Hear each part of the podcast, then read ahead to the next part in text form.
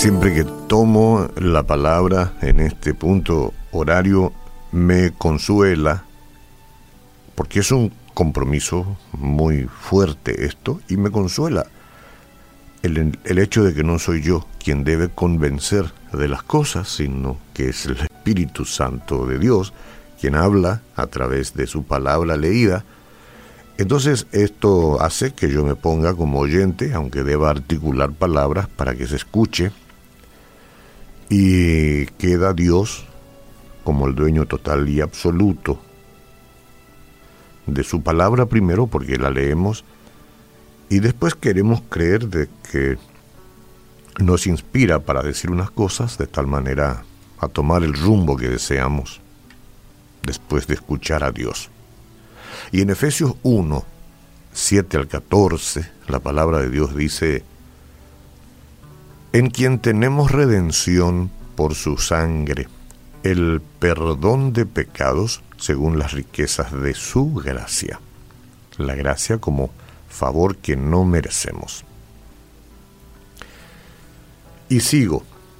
Dice que hizo sobreabundar para con nosotros en toda sabiduría e inteligencia, dándonos a conocer el misterio de su voluntad según su beneplácito, el cual se había propuesto en sí mismo de reunir todas las cosas en Cristo en la dispensación del cumplimiento de los tiempos, así las que están en los cielos como las que están en la tierra.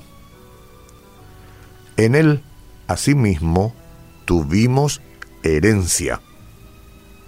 Subraye, tuvimos herencia habiendo sido predestinados conforme al propósito del que hace todas las cosas según el designio de su voluntad, a fin, a fin de que seamos, para alabanza de su gloria, nosotros los que primeramente esperábamos en Cristo. Nosotros los que esperábamos en Cristo.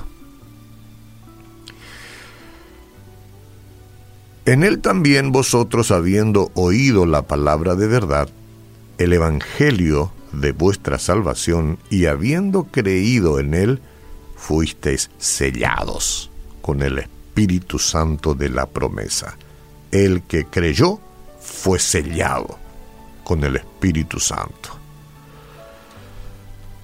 Que es las arras de nuestra herencia hasta la redención de la posesión adquirida para alabanza de su gloria.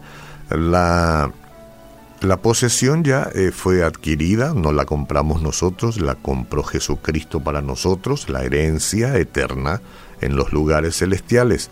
Todavía no pasamos a ser posesión del lugar o del, del sí, del momento eh, donde Dios nos espera. Hablamos un lugar, de un lugar para entendernos. Entonces es como cuando uno compra un terreno y todavía no lo va este, a habitar. Así es con este asunto. Solo que nosotros no compramos, lo compró Jesús con su muerte en la cruz y, como un favor que no merecemos por los pecados que hemos cometido, todos aquellos que reciben la gracia del perdón recibiendo a Jesucristo en el corazón, entonces esperan con paciencia la redención de la posesión adquirida.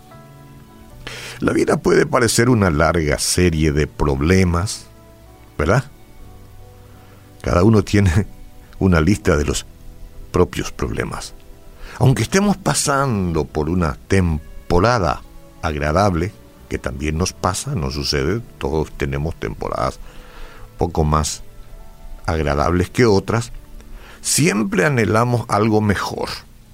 Tal vez esto es lo que quiso decir Salomón cuando escribió acerca de Dios. Él sembró la eternidad en el corazón humano. En Eclesiastés 3:11 dice, sin embargo Dios lo hizo todo hermoso para el momento apropiado. Él sembró la eternidad en el corazón humano, pero aún así el ser humano no puede comprender todo el alcance de lo que Dios ha hecho desde el principio hasta el fin. Lo que anhelamos se revela en este pasaje que leímos un poquito hoy al comenzar, y cada beneficio para los creyentes se encuentra en Él, es decir, en Cristo. Ahí están nuestros beneficios. Por ejemplo, la espléndida gracia de Dios. Como creyentes tenemos la confianza de que por medio de Cristo hemos sido perdonados de nuestros pecados y redimidos. No importa lo que pase a nuestro alrededor, nunca tenemos que dudar de nuestra seguridad eterna. Dudar de tu seguridad hará que lleves una vida anémica, espiritual. Y con esa anemia puedes cometer una serie de errores que finalmente hagan de tu vida una vida desgraciada. Que no ocurra contigo los beneficios, ese futuro glorioso. Aunque nosotros vivimos en un mundo caído, no podemos negar que es así. Sin embargo, sabemos que Dios en la plenitud de los tiempos va a llevar a cabo todas las cosas en Cristo. Ese día, las conocidas palabras de, Cristo al Padre se cumplirán, venga tu reino, hágase tu voluntad como en el cielo, así también en la tierra. Aleluya. Los beneficios en Cristo. ¿Qué más? Y la herencia. Una herencia tenemos, señora. Uno de los aspectos más asombrosos de nuestra salvación es que somos herederos con Cristo, lo dice Romanos 8:17. ¿Somos hijos, sí o no? ¿Hemos recibido a Cristo?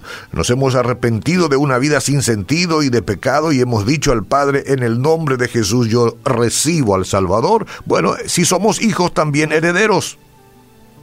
Herederos de Dios y coherederos con Cristo, si es que padecemos juntamente con Él, para una juntamente, o digo, para que juntamente con Él seamos glorificados. ¿Padecer? ¿Cómo es padecer?